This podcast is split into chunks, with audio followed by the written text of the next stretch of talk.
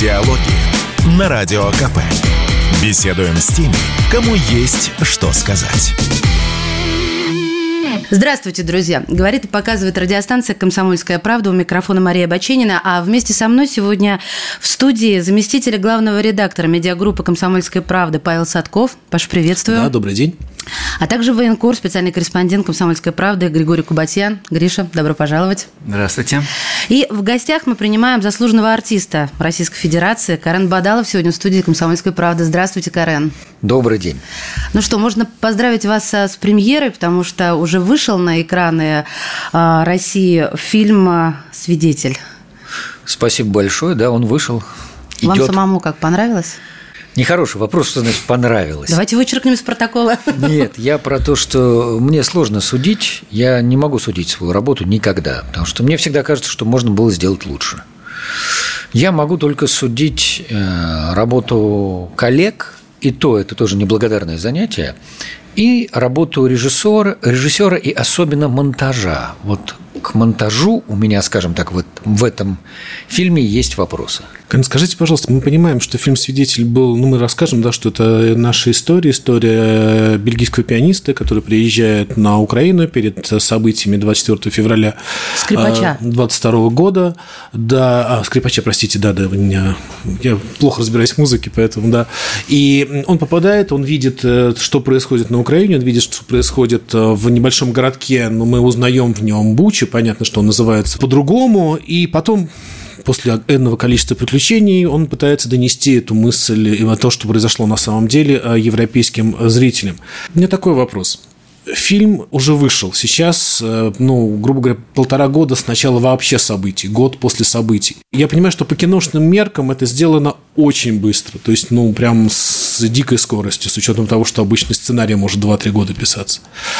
А вот этот момент, когда вы прочитали сценарий, он вас убедил на уровне сценария, когда вы его получили? Да, безусловно, он меня убедил. Мне показался сценарий достаточно интересный и в плане актерской работы.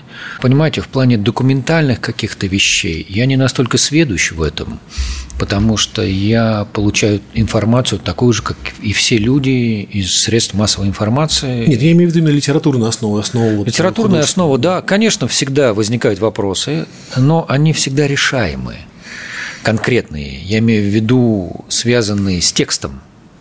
И часто ведь и прямо на площадке текст корректируется. То есть это такой рабочий момент. Мгм. Поэтому основа есть, основа хорошая, приличная, значит, уже есть повод для работы.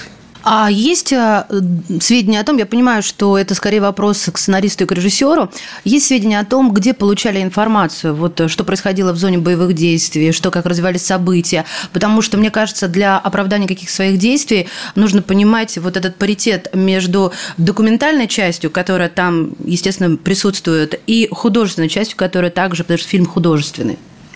А, Конечно, есть и сценарист Сергей Волков. Он неоднократно бывал а, на Донбассе, еще, по-моему, даже до начала СВО. И те эпизоды, которые зафиксированы в сценарии и в фильме, они реальные. То есть это было, это правда. Более того, ну, я их по-другому не могу назвать, э, нацисты, которые там присутствуют с украинской стороны, они не стесняются этого. Они выкладывают эти кадры, пожалуйста, вперед, смотрите. И на Ютубе. Ну, Ютуб не знаю, он очень странный для меня стал канал, который почему-то что-то скажем так, забанивает, а что-то пропускает, бог им судья. И очень многие вещи докум- имеют документальную основу. Вы когда готовились к роли, вы, ну, понятно, что играть, э, как наши играют зарубежный фишист, да, знаменитая фраза, но, тем не менее, действительно, люди с другим менталитетом живут в Европе, с другим с ощущением, мироощущением. А для вас это было проблемой? Как вы это делали? Вот, ну, мне показалось это очень убедительно, но как вы к этому подошли? Ну, это очень сложная актерская задача, потому что мы не до такой степени благополучные люди, как они, а у них это прям в крови, на генетическом уровне. А у нас на генетическом уровне как раз ощущение того, что завтра может быть все что угодно. И сыграть благополучного человека, но здесь мне была проще задача, потому что музыкант, хороший музыкант и так далее, он по своей сути не благополучный человек. Он может быть благополучен в бытовом плане. Но все, что касается творчества, это всегда затраты, это мысли, это всегда некомфорт. И в этом плане совпадение было внутреннее, для меня более простым. Самое сложное было, я же говорю, первый фильм в моей карьере, когда одно слово я говорю по-русски «нет». Остальное – это английский и французский. С французским я еще более-менее дружил с юности, а с английским сложнее было, но помогали. И на площадке был человек, и были записи, все. То есть это все на предварительном этапе происходило. И сложность была, когда вокруг тебя говорят на родном языке, не понимать, что говорят. Давайте для слушателей вот сейчас прямо в этой точке а, дадим некий такой фидбэк, а, чтобы было понятно. Это не спойлер. Главный герой – скрипач, виртуоз из Бельгии. Понятно, что сторона на каком языке говорит. Вот он приехал на гастроли а, на Украину и застал там начало специальной военной операции. И музыкант становится очевидцем страшных преступлений и циничных провокаций. И после увиденного, как вот Павел уже сказал, мужчина решается рассказать всему миру о том, что же в действительности произошло в городе и Естественно, там угадываются события в Буче и не только. А какие ваши личные отношения с Украиной? Это как вписывалось вот в контекст э, подготовки к фильму и э, съемок самих? Понимаете, у меня нет личных отношений с Украиной. У меня есть личные отношения с определенными людьми, которые там живут. Мои друзья, например, не буду называть его, чтобы ему там случайно не прилетело что-нибудь. Он просто учился с нами у Петра Наумовича он закончил в Днепропетровске театральное училище, приехал, поступил на режиссуру. И учился, и вы знаете, была история, расскажу, она меня тогда еще поразила. Ну, вроде бы мы говорим все, что творческие люди – это космополиты должны быть, да? И так далее, и так далее, и так далее. Это все неправда. Это так говорят. Единицы способны отрешиться от всех остальных вещей, и я перед этими людьми преклоняюсь, я, к сожалению, не такой. И я помню, мы ехали, были херсонесские игры, мы ехали в Севастополь, э, играть спектакль «12 ночь» Шекспира. И смотрю, он читает «Братья Карамазова» на украинском. Или на украинском, я все время путаю, как правильно. Вот. И я ему говорю, Андрюша, зачем ты читаешь? Ну, ты же знаешь русский. Ставить будешь, может быть? Он говорит, нет. Это мой родной язык, я должен читать вот на родном языке. На что я ему сказал, знаешь, если бы я до такой степени хорошо знал французский, я бы, наверное, Мольера читал на французском. Ставим, конечно, на русском, но я бы знал какие-то несоответствия. А мы так как выпили, естественно, молодым были, еще что-то. Я думал, он меня с поезда выкинет. Такая агрессия пошла, что ли? Ну, да. Это было. При этом человек, который никогда вроде бы этим не отличался, но эта агрессия была, знаете, как на бытовом уровне. Я вас Конечно, мы потом понимаю, посмеялись над этим, и он сам посмеялся, мы выпили, и все. То есть все было нормально, и дальше никаких ну, вопросов ну, не было. Конечно, история. Но я на всю жизнь это почему-то запомнил. Я подумал, что если бы я хорошо знал английский, я бы, наверное, попытался Шекспира читать на английском. И мне кажется, что это ни, ни в коей мере не умаляет моего отношения к русской культуре, которая является моей родной. Ну, как-то так. Ну, это ладно, бог с ним. Ну, на ваш взгляд, вот эта история, я просто хочу какую-то точку, что ли, поставить. Это потому, что вот э, какое-то время достаточно продолжительно все там пропитывалось э, тем, что культивировалось э, не хорошо, не читать э, Достоевского на русском, ну вот, вот под этим грифом, все этим пропитывалось, или это с молоком матери? Потому что я столкнулась с этим, только в других предлагаемых обстоятельствах. Я очень хорошо понимаю, о чем вы говорите.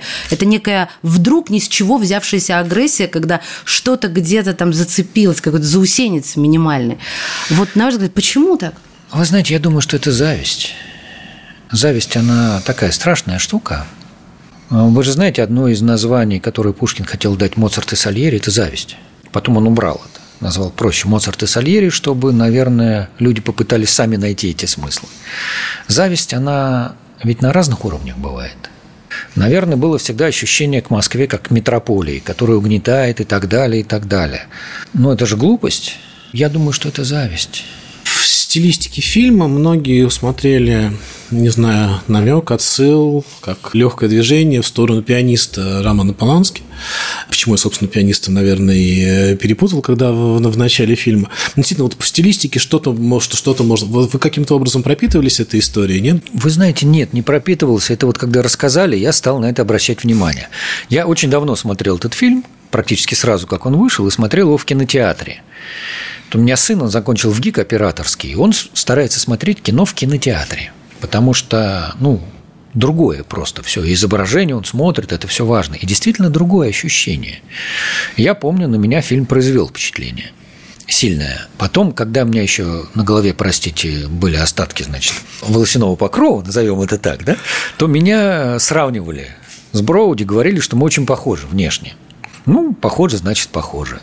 А сейчас, когда говорят, я думаю, что да, конечно, перекличка есть, и оба музыканты, и оба, наверное, той национальности, которая, назовем это так, была подвержена геноциду, а это геноцид – то, что было, и то, что сейчас, в принципе, происходит на Украине, ведь это можно назвать, я бы назвал это, ну, так мягко, культурный геноцид.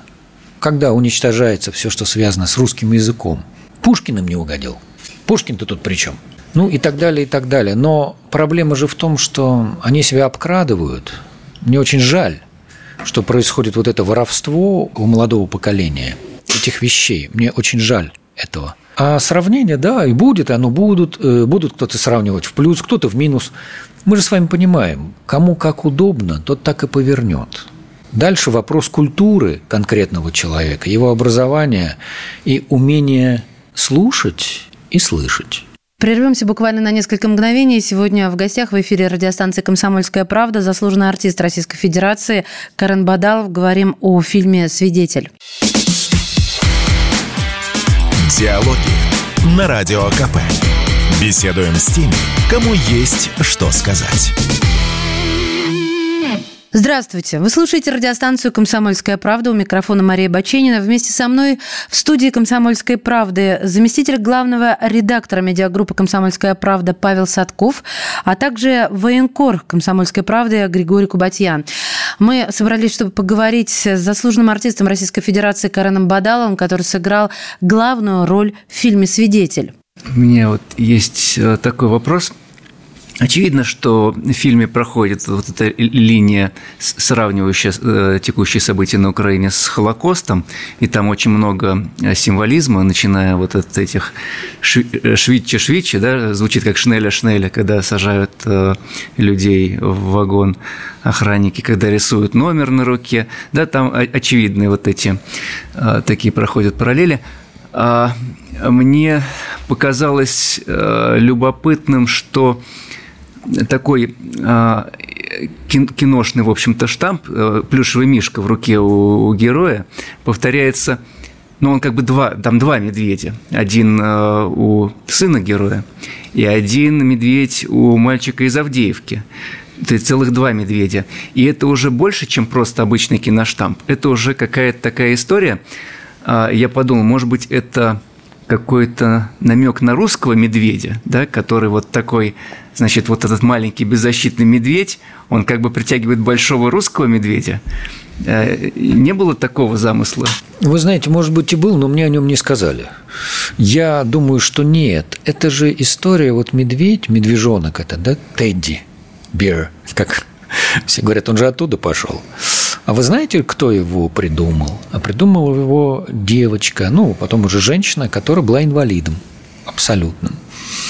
И это, по-моему, происходило чуть ли не в Австрии или Германии, не помню. Оттуда вообще это пошло.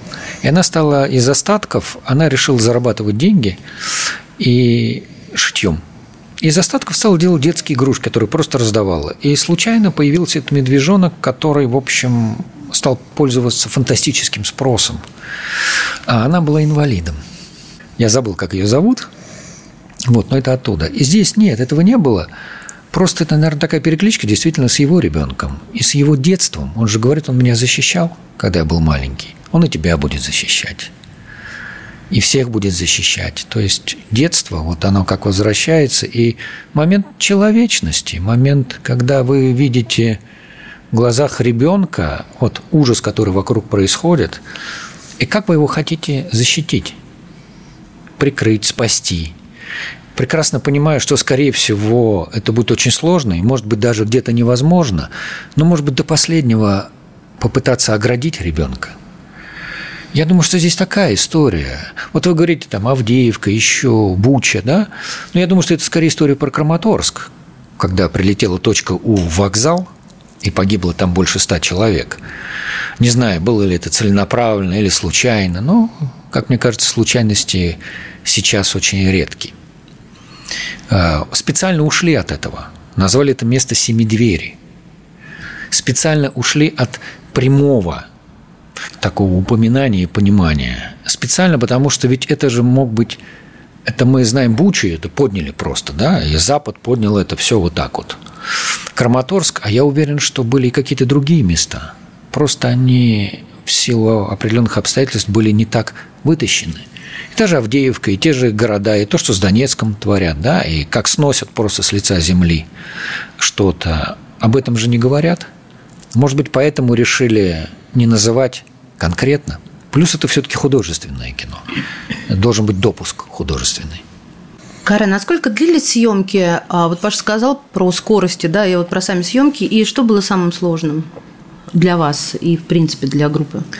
Э, съемки действительно, к сожалению, подготовительный период был достаточно коротким, потому что такое кино должно готовиться долго, с моей точки зрения снимали где-то два месяца с небольшим, по-моему, было 25 или 26 смен всего. Это не так много для полнометражного фильма.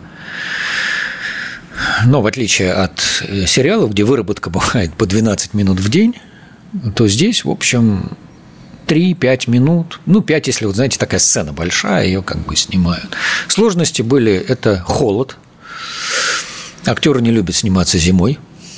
Я понимаю, потому что осень, еще что-то. Сложности были с освоением скрипки, с освоением языка. Но, может быть, одни из самых больших сложностей в кино, в отличие от театра, это не последовательность съемки. Когда, например, на третий день мы можем снимать финал фильма, а еще ничто не сыграно, и внутри еще не так много нажито, скажем так.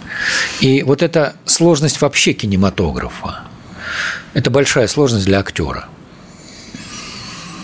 и а остальное, ну, были сложности. Я помню, как Давид показывал мне определенные сцены, ну, документальные. Речь про Давида Дуданашвили, режиссера этой картины.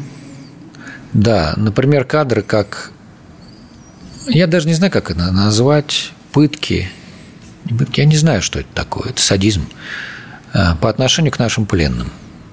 Как прямо на глазах они выводят людей из машины, вот я прям вспоминаю. И просто вот он стреляет в ноги этим людям, а потом их начинают бить. Там парень лежал молодой, ну, от силы, может быть, 20. А у него на голове почти у всех у них белые пакеты полиэтиленовые. И не для того, чтобы душить, как я понял. Они не видят, что происходит в этом пакете. А через этот пакет их бьют прикладами по голове. Измываются. И вот парень просто, и там текст такой, извините, говорю в эфире, э, без мата там, он говорит, да все, говорит, откинулся, типа отошел. А я смотрю, у него бедро перевязано, ну, потому что бедренная артерия, по-видимому, также стреляли в ноги. А лицо показали, оно все, ну, в общем, там уже нет почти лица, это просто такая большая опухоль, огромная.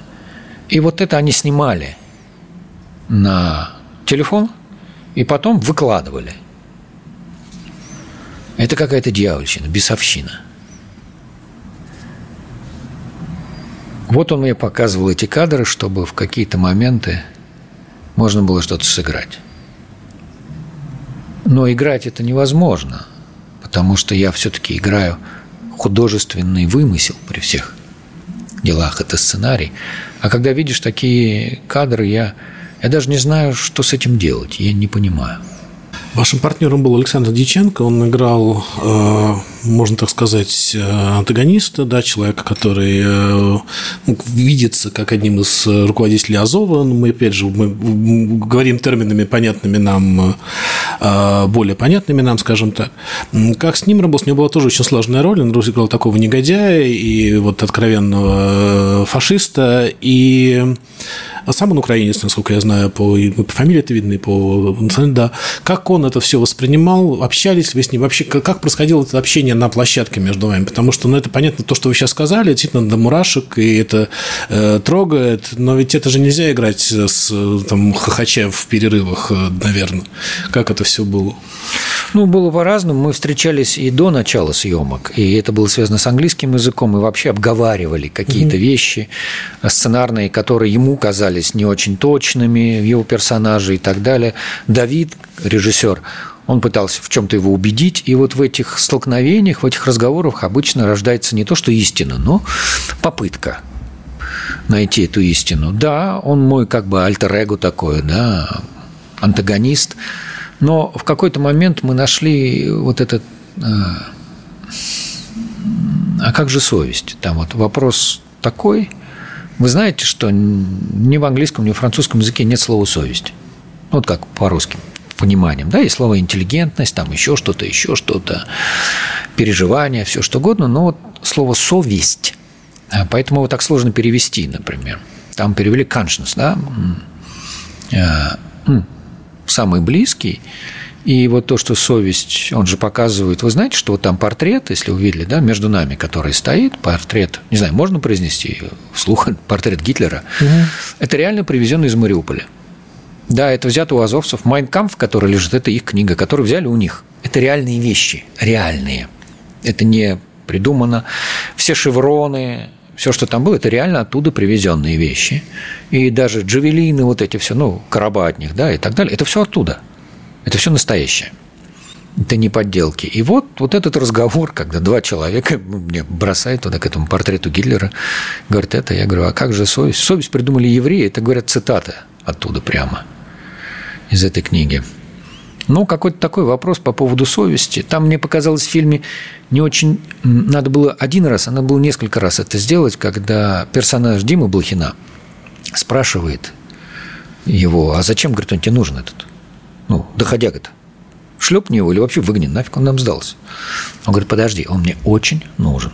Потому что история была такая, он хотел, чтобы этот человек был там, на вокзале – и когда это произойдет, это будет мировой резонанс. Одно дело погибли простые граждане, а другое дело, когда погиб всемирно известный пиани, не пианист, а скрипач. скрипач. Всемирно известный скрипач. И тогда резонанс совсем другой. И он терпит мои выходки, еще что-то. Именно по этой причине. Там только один раз это было. А все мои друзья, кто смотрел, говорят, не очень это отложилось. Почему же он тебя вообще терпит? Ну, там такая история была. Вот к вопросу о монтаже. Впереди у нас небольшой выпуск новостей, а затем мы вернемся в эфир радиостанции «Комсомольская правда». В гостях сегодня заслуженный артист Российской Федерации Карен Бадалов. Диалоги на Радио КП. Беседуем с теми, кому есть что сказать.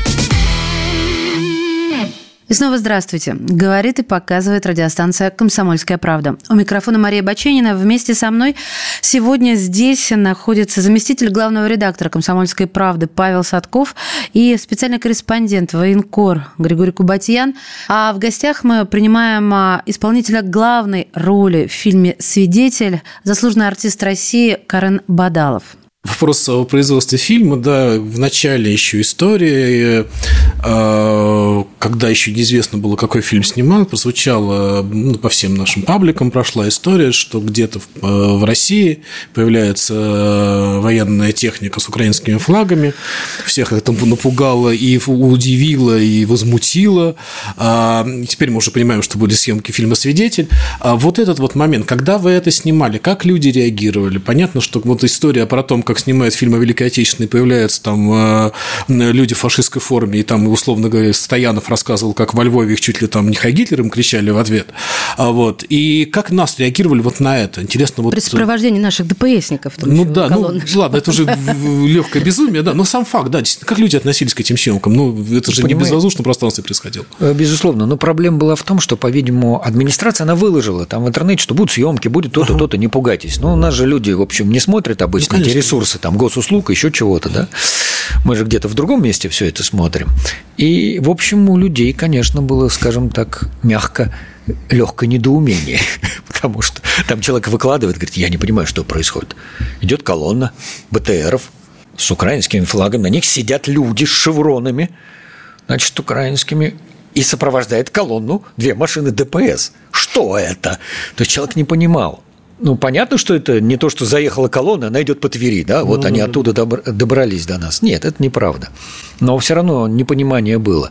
Ну, потом, вы знаете, если где-то снимали, там вот куски есть, где они бандиты, там, да, вот это все, то, конечно, все это перекрывалось. Угу перекрывалось, то есть, э, и поэтому люди могли только издалека смотреть, кто-то там снимал, кто-то еще что-то. Ну, интересно было, по-видимому, что это такое. А кино снималось при поддержке Министерства обороны России. А помогало ли министерство при а, съемках? И, может быть, кто-то был консультантом? Было, было такое участие момент? Конечно, было, и они были очень часто на площадке, и какие-то вещи они говорили, вот это, ребят, нет. А что, например? Ну что, нет, нам, по мнению человека, ну, грубо говоря, они показывали, как надо держать правильно автомат, как профессионалы держат его, ага. и так далее, и так далее. То есть есть такие вещи, которые, когда актеры приходят э, сниматься, они просто этого не знают. Потом они серьезно помогали, извините, эту технику, где мы ее взяли бы? Ну, да, а ну, там да. реально трофейная техника. И снимали, не буду говорить где, не имею права, в одной из воинских частей в Подмосковье. Э, там ДК, они просто нам отдали ДК. И мы там снимали, там все это стояло с украинским флагом. Люди уезжали, значит, домой. Утром приезжали на площадку. Все там стояло, все охранялось. Вот, то есть они помогали серьезно, и на площадке они были много раз. Я с ними разговаривал. Так что а они помогали. На тестовых показах, э, если они были, кто присутствовал? Ну, может быть, Шойгу, может быть, э, сотрудники Министерства обороны, может быть, солдаты, которые в СВО принимали участие или принимают? Я не знаю, меня, я не был на тестовых показах, поэтому ничего вам сказать не могу. Я знаю, что сейчас будут показы фильма в разных местах, и на премьере, которая была 15 ну, закрытая премьера, ко мне подходили Э, разные люди и спрашивали, готов ли я приехать. Я сказал, я не просто готов, я хочу, зовите. Если у меня в этот день нет спектакля, они смешно сказали, ну, отменим спектакль. Я говорю, не-не-не-не, ребят, только не это. Одно не должно мешать другому. Кажется... Я вам скажу, что завтра мы едем. Я не знаю, что это, в Лефортово. Там будет показ. Меня попросили, я сейчас в отпуске, могу. Поэтому еду. Я понимаю, что фильм во многом снят не столько для нашего зрителя, сколько это попытка что-то доказать э, тем, кто не, не очень хочет слушать, э, за границей. Я с одной стороны, понимаю необходимость этого фильма, с другой стороны, ну, не знаю, у меня вот с детства сидит эта штука, да, что если мне что-то специально хотят сказать, я специально не буду слушать, просто из вредности, да.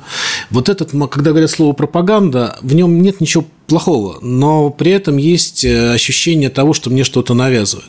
Как вам кажется, вот эту вот тонкую грань, когда художественное может вот этот вот скептиз перебить, а, удалось решить? И посмотрят ли действительно те, для кого это, кому это предназначено? Потому что мы, у нас есть понятие, да, что происходило, но мы, наверное, все-таки обращаемся к тем, кто думает по-другому. Вот для них это сможет стать какой-то переломной точкой? Или хотя бы, хотя бы заставить задуматься. Ладно, я понимаю, что ни один фильм не может изменить все, да, но тем не менее.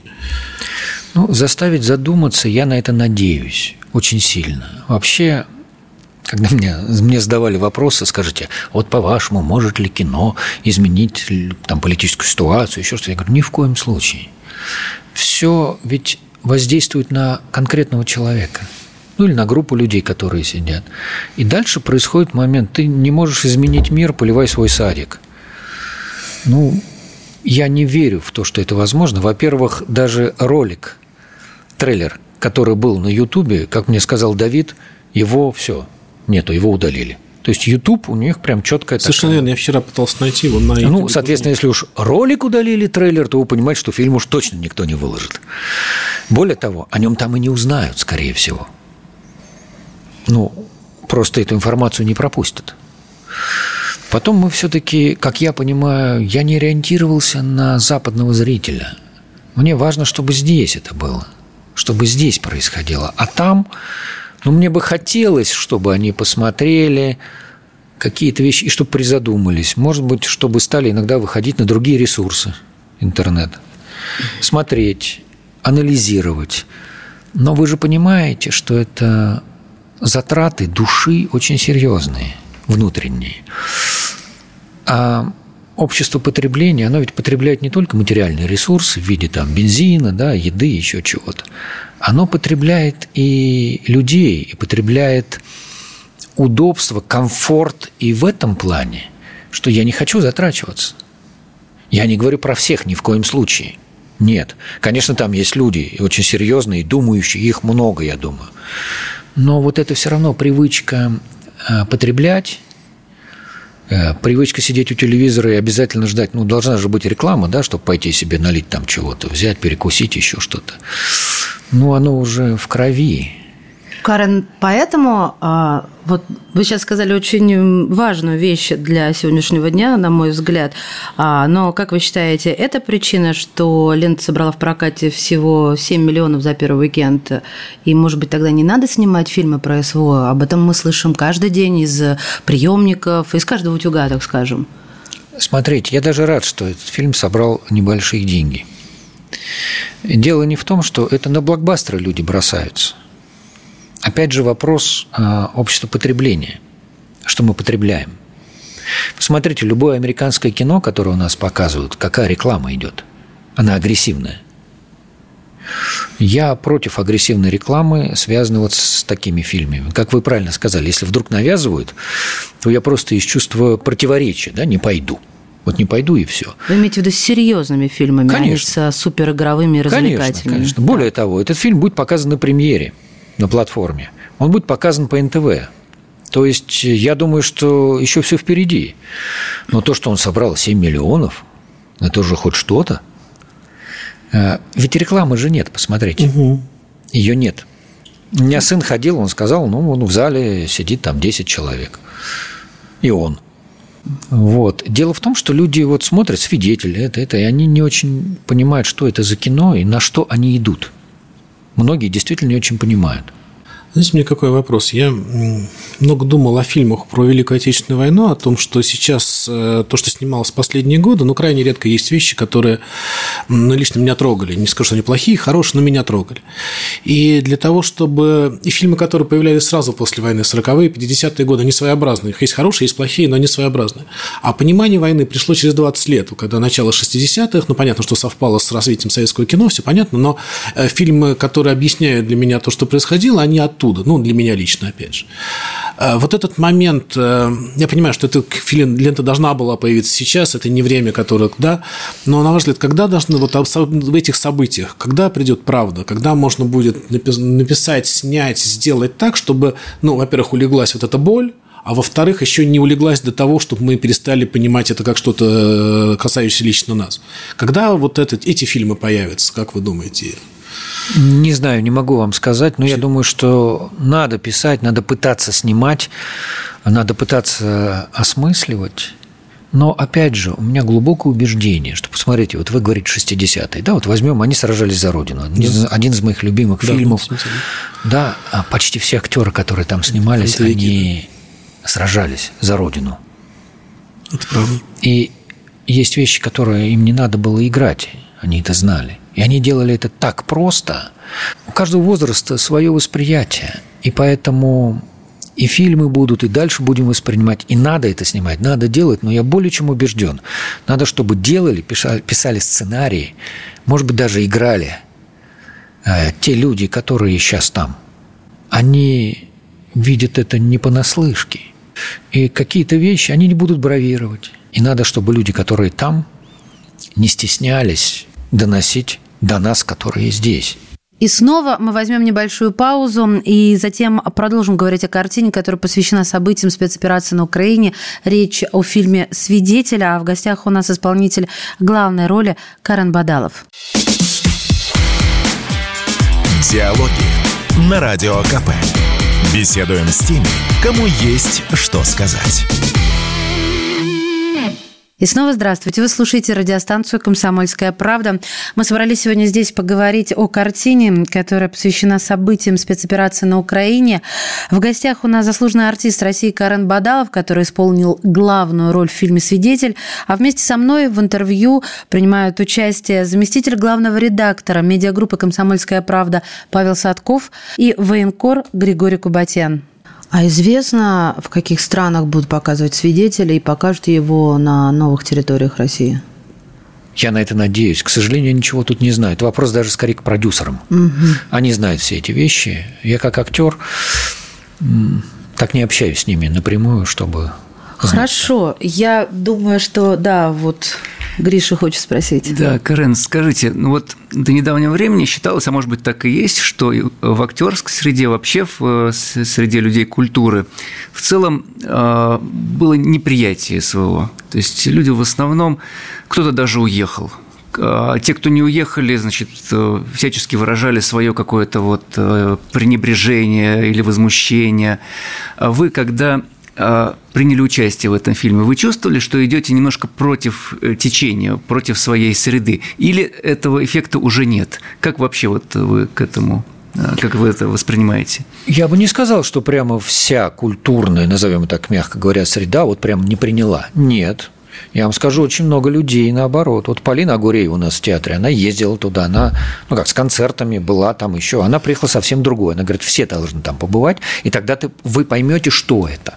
Она говорит, мы сидим в зале, привезли одну программу, поняли, что надо совершенно другую. Ни в коем случае не тяжелую, а наоборот, полегче. И в основном сидят женщины, дети, молодежь. И мы, говорит, я спросила, а вот у кого отцы, там, братья, да, там воюют? Она говорит, лес рук весь зал. Вот, и нет, э, совершенно такого нету. Я... Да, есть люди, которые молчат, не хотят в это влезать, да, совсем. Есть люди, которые против. Но мне кажется, важно, чтобы люди думали и пытались понять. Я не осуждаю тех, кто уехал. Это их дело. Знаете, как однажды там пересекался с одним человеком, ему там что-то говорили, говорили, а он глубоко верующий человек, религиозный, на что он сказал такую вещь – «Мои грехи – мои молитвы». Вот их грехи – это их молитвы. Если они захотят молиться. Нет, значит нет, это их выбор. Я не принимаю людей, которые хамят, обливают грязью. Вот это я не принимаю. Ни в коем случае. А дальше вы же понимаете, что пока человек жив, пока он думает и пытается понять, он же может не то что поменять свою точку зрения, но что-то увидеть и задуматься, и кто знает, к чему он придет. Поэтому я бы не торопился навешивать ярлыки на таких людей. Те люди, которые так себя, ну, хамят и так далее, ну, я постараюсь с ними не общаться. Все, что я могу сделать. Во время съемок были моменты, когда было опасно? Где они, кстати, проходили? Съемки происходили в основном это Углич и Тверь. Ну, в Угличе было больше всего. Ну, что значит опасно? Вы имеете в виду какие-то каскадерские вещи или что? Я имею в виду, наверное, вещи, которые в первую очередь, вот думает обыватель, когда берет у вас интервью после фильма о э, событиях на Украине. Э, ну, раз это было на, не на тех территориях, а на наших, получается, ничего такого не было, да, вот что могло бы представлять опасность? Нет, такого ничего не было. Были препятствия, неудобства, это естественно. Потому что я сказал, вот зима, а мы распахнутое пальто идем, а на улице там минус 20, и в Твери, на берегу реки, вы, ну, понимаете, да, на берегу реки я очень хорошо понимаю, что... Пронизывает так, что не спасает ничего, никакого утепления, ничего, просто ничего не спасает. А Киев где снимали? В Твери. Тоже в Твери? Да. Интересно. Так, про бюджет фильма я еще хотела спросить. Известен ли бюджет фильма? От меня сию тайну скрыли. И слава богу. Мне такой вопрос, наверное, напоследок, да, один из последних, может быть, или последний. Недавно был сейчас буквально вышла еще одна премьера с вашим участием. Это фильм «Библиотекарь», сериал, mm. совершенно другая история. А что мне в ней, что в ней зацепило, да? Ну, во-первых, шикарные актеры, блестящие, спасибо вам большое за эту работу. А литературная основа, которая была в этом фильме, она настолько чувствуется до конца, вот то, что эта книга хорошая книга, и это хороший, хороший сценарий по ней написан. Вы начали говорить про то, что ребята, которые сейчас находятся там на СВО, должны об этом писать. А как вам кажется, ну, как, как, какую вы эту книгу видите? Это раз. И второе, э, люди, которые посмотрели библиотекарь, люди, которые посмотрели свидетели, я боюсь, немножко разные люди. Ну, то есть, во всяком случае, там больше молодежи, допустим. Вообще, как вам кажется, молодежь, если она все-таки дойдет до кинотеатра, если она включит НТВ, когда будет показывать фильм, если она включит премьер, для ребят, которым сейчас, там, ну, условно, 15-20 лет, да, это зайдет? Как они смогут считать какие-то вещи? Смогут они досмотреть это до конца с учетом нынешнего этого клипового довольно мышления? Что, кстати, есть и библиотекарь, вот эта постоянная смена картинки. Ну, я даже не знаю такой объемный вопрос, как на него ответить. На что-нибудь из этого. Э, я надеюсь, что до кого-то дойдет. Э, кому-то, конечно, весь фильм, может быть, и нет. Но, может быть, какие-то моменты, еще что-то. Ну, что-то обязательно зайдет, обязательно что-то, какие-то Коллеги, моменты. но мы же все в детстве, ну или большинство из нас смотрели «Битву за Москву» классические. Да, В конечно. детстве. До нас ведь не все доходило, но я ее смотрела каждое лето, но я с этим выросла. Мне кажется, тут главный момент э, соприкосновения. Мне кажется, очень сложно сравнивать нас, на, на нас и тех, кто Смотрите, мы сейчас. смотрели «Битву за Москву» как что, что-то, что было давно, очень давно и не про нас, ну, про дедушек, бабушек, да, еще что но не про нас лично. А здесь происходит история, которая сейчас. То есть она... И я думаю, что те люди, у которых, скажем так, которых это коснулось, может быть, на уровне родственников, а, они будут определенным образом смотреть. Те люди, которых это никак не коснулось, вообще, я думаю, что не будут смотреть. Они скорее библиотекари посмотрят. Вот. Ну, так, поэтому я не вижу здесь разделения. Я вижу момент... э, Это, знаете, так, э, как я сыну говорил, Саш, это вот там происходит, вот линия одна идет, и у нас линия нашей жизни, да, ну вот нашей семьи возьмем. Очень все просто. Они идут параллельно. Как в пространстве Лобачевского параллельные прямые пересекаются, в отличие от других пространств. И говорю, поверь, они сходятся.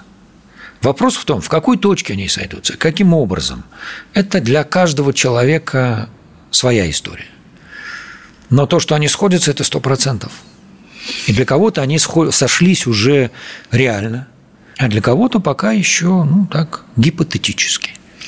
Спасибо вам большое. Друзья, в студии «Комсомольская правда» сегодня был заслуженный артист России Карен Бадалов. А, Речь о фильме «Свидетель». Идите, смотрите в кино, смотрите его на платформе «Премьер», на канале НТВ.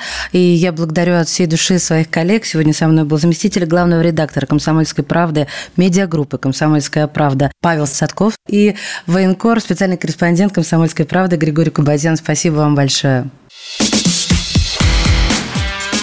Диалоги на Радио КП. Беседуем с теми, кому есть что сказать.